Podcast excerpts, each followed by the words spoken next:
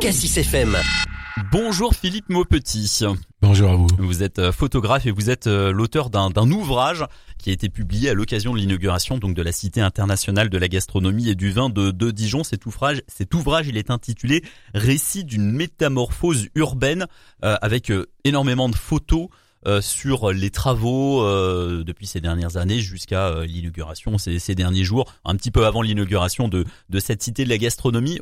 On, le disait juste avant de commencer à, à, enregistrer cette interview, on en parlait déjà. Ce livre, c'est pas simplement un, carnet de chantier. Voilà, c'était pour raconter une histoire. Ce n'est pas un carnet de chantier, c'est pour raconter plusieurs histoires. Plusieurs histoires. Il y a plusieurs récits dans ce livre. Donc il y a, on pourrait dire qu'il y a déjà l'histoire du quartier, l'histoire de l'ancien hôpital général, ouais. euh, l'histoire du chantier et l'histoire du projet et l'histoire d'une volonté politique. C'est amener dans ce livre une, beaucoup beaucoup d'informations pour qu'il intéresse un maximum de personnes et l'on contextualiser dans l'histoire locale. C'est pas du tout un livre qui serait centré sur euh, uniquement sur les activités des phages, mais qui, en valorisant évidemment euh, leur travail sur place, permet de, de comprendre l'histoire de la ville et hmm. surtout la transformation de la ville. La, transformation, de la ville, d'une partie du quartier, et puis de, de cet hôpital euh, qui a servi pendant euh, des années, des années, des années. Euh, de, de, depuis quand déjà Alors j'ai plus j'ai plus la date en tête, mais vous connaissez. Ah, c'est 1214. Ouais. 1214 jusqu'à sa fermeture au, dans le milieu des, des années 2000 et voilà la transformation de ce quartier qui était un petit peu un petit peu délaissé entre guillemets de l'autre côté de la voie de chemin de fer. L'idée c'était voilà de le, le, le, remettre en valeur. Et vous, vous avez observé tout ça pendant toutes ces années. J'ai j'ai hum, beaucoup fait l'entretien pour euh, pour apporter des informations dans le livre et pour comprendre le projet. Et aussi j'ai suivi photographiquement euh, tout le chantier depuis la friche industrielle au départ jusqu'à jusqu'à quelques un mois et demi avant avant l'inauguration. Ouais. Il y a quoi? Il y a une, il y a plus d'une centaine de photos dans dans, ce, dans cet ouvrage. Hein? Il, y a, il y a plus de 400 photos dans l'ouvrage. Il y a 352 pages. Et, et il y a euh, il y a trois trois cahiers particuliers à l'intérieur mmh, mmh, mmh. avec un papier différent d'ailleurs avec à chaque un papier différent, c'est un, objet éditorial. Donc euh, euh, les trois cahiers euh, racontent euh, l'histoire des phages, L'histoire. Il y a l'histoire de la cité de la gastronomie et puis l'histoire des phages de la société qui s'est chargée des travaux, bien sûr. Voilà. Euh, voilà. La naissance du groupe euh, au 19e siècle. La naissance du groupe ici, hein, à, Dijon. Ouais, voilà. Et, et l'histoire du chantier aussi. Il y a une très belle chronologie et une très belle frise sur l'histoire du chantier. Et il y a aussi un livret sur euh, sur la biophilie sur euh, l'environnement, la protection de l'environnement à l'intérieur du chantier. La biophilie, oui, c'est ça, c'est la, la, la, protection de l'environnement. Comment, euh, voilà, le projet, ce projet urbain, euh, c'est respecte, respecte les normes de l'environnement. Les normes de l'environnement, tout, tout, simplement. 400 photos dans cet ouvrage, on, l'a dit. Il a fallu faire une sélection parce que à la base vous aviez combien de photos Beaucoup. beaucoup? C'est quoi? Ça se compte en plus de 10 000, 15 000 Non, je sais pas. 10 000, je pense. Ouais, 10 000, 10 000, images. 10 000, facile, ouais. ouais, ouais, ouais. Mais au fur et à mesure de la construction du livre, le livre, il, les photos s'imposent sur des rapports de double page, sur euh, dans le récit photographique même de ce qu'on veut faire. C'est assez intéressant. D'ailleurs, il y a des livres, mm.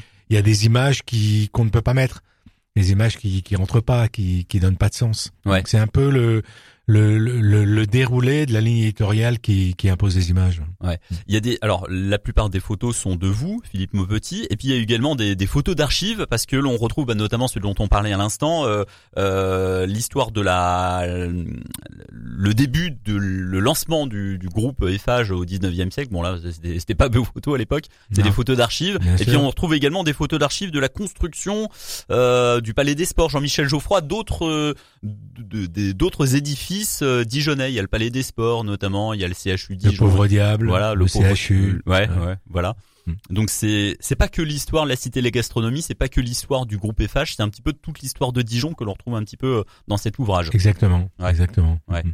Euh, texte et photos. Euh, alors vos photos et au niveau de l'éditorial, c'est vous qui avez les. Alors j'ai autour de moi j'ai des associés, donc une hmm. équipe, non?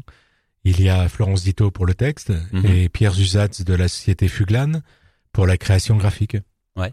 Voilà, et la mise en page. Ce, plus euh, plus euh, mon imprimeur, euh, plus une correctrice qui travaille avec nous. Hmm. Ça a été un gros gros travail. cet ouvrage, on peut le trouver où aujourd'hui? Donc il se trouve à la à la boutique de la Cité de la Gastronomie. Ok, à l'entrée, à l'entrée, À l'entrée, voilà. de la À cité. l'entrée du SIAP. Ouais, ouais.